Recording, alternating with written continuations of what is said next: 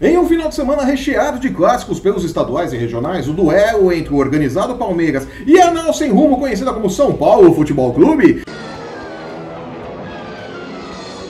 ganha destaque, assim como vale a pena falar da vitória quase no sufoco do Vasco pela Copa do Brasil e o passeio do Atlético Paranaense em cima do Jorge Wilstermann pela Libertadores.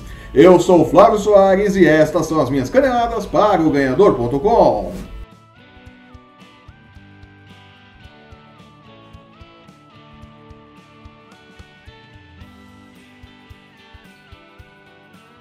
São Paulo e Palmeiras entram na contagem regressiva para o clássico deste sábado pelo Campeonato Paulista no Pacaembu, porque o Morumbi segue fechado por causa dos estragos provocados pelas chuvas na cidade.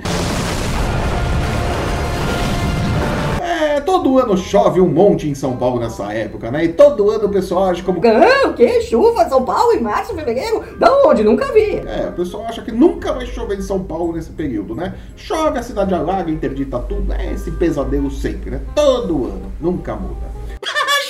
De volta ao futebol, o São Paulo comemora ou não a semana livre que Wagner Mancini, o técnico que não é, teve para trabalhar o time. O dirigente que está técnico segue trabalhando o time à sua maneira enquanto o Cuca não chega. Você veio antes do tempo! Não chega, mas manda soltar e prender no Morumbi, liberando Araruna e Diego Souza, enquanto planeja a equipe com a qual pretende trabalhar no segundo semestre, e que inclui os sonhos de consumo chamados Keno e Cheche, com quem Cuca trabalhou no Palmeiras jogadoraço. A sintonia entre o técnico e os dirigentes são paulinos é tão boa que a cartolagem sonha em repatriar Alexandre Pato e Cuca pensa: Pra quê? Deu para sentir que o professor será mais um a enfrentar o moedor de técnicos tricolor, um produto das indústrias Leco.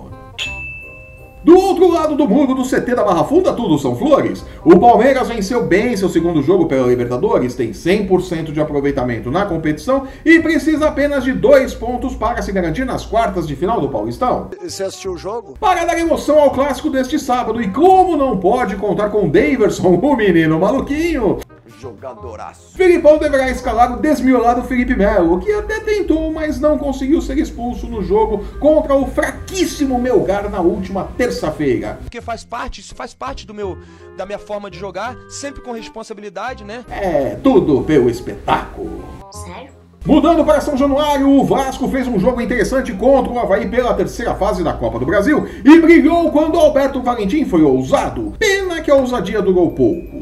Ele acha que ele é bom ainda, hein?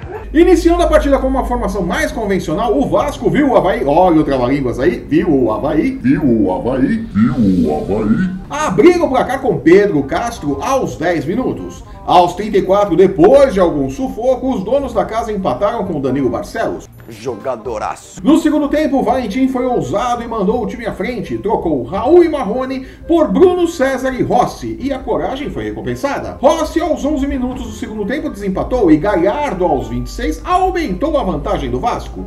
E aí, Alberto Valentim voltou a ser Alberto Valentim que a gente conhece, né? Que beleza. Trocou Galhardo por André e voltou a jogar fechadinho, fechadinho. No futebol às vezes acontece coisa que não dá pra explicar. Como a bola castiga, o Havaí encostou aos 39 com o André. A torcida chamou o Valentim de burro aos 40 e tivesse o jogo mais uns 10 minutos, o Havaí teria empatado. É, faltou pouco. Como não empatou e acabou a conversa do gol qualificado na Copa do Brasil, o Vasco precisa apenas de um empate no jogo de volta para seguir adiante na competição. Ufa! Quem não se contentou com pouco foi o Atlético Paranaense, e você não percebeu, mas eu disse Atlético com TH. É, trademark é isso aí. Que recebeu o Jorge Wilstermann na Arena da Baixada e se recuperou da derrota para o Tolima na primeira rodada da Libertadores com uma sonora goleada por 4 a 0. Sem ser ameaçado em nenhum momento durante toda a partida, a equipe paranaense vai mostrando que merece respeito nesta Libertadores e mantém seu viés de crescimento, com contas em dia, número de sócios crescendo e uma estrutura que poucos clubes no Brasil têm. É, planejamento sempre gera recompensas, né? Parece óbvio, mas a cartolagem brasileira não sabe.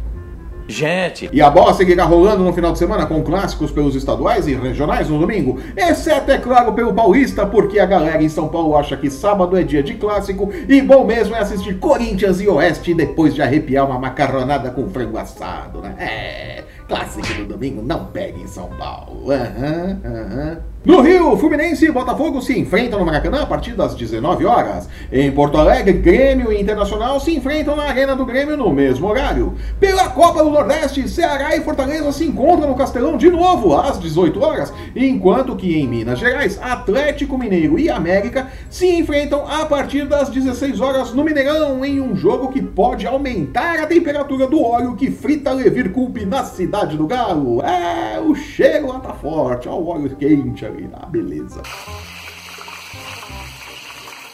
E com esse maravilhoso cheiro de pastel frito no ar, fico por aqui, tendo a certeza de que você precisa, neste momento, desesperadamente de um pastel. É o poder da sugestão. Eu sou o Flávio Soares e estas foram as minhas caneladas para o Ganhador.com. Chega! Chega! Chega! Chega! Se você está assistindo esse programa pelo YouTube, aproveite, assine nosso canal e não perca nossos programas sobre NFL, UFC, basquete e MMA. Acesse o ganhador.com e não perca um lance do seu esporte preferido e os odds das casas de apostas para as principais competições esportivas do mundo e as chances de Wagner Mancini e Cuca falarem a mesma língua no São Paulo. É, vai ser difícil.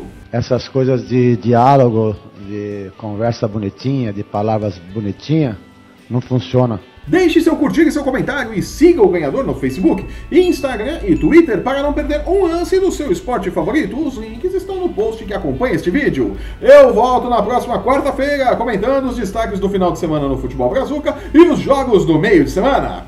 Até lá! Tchau!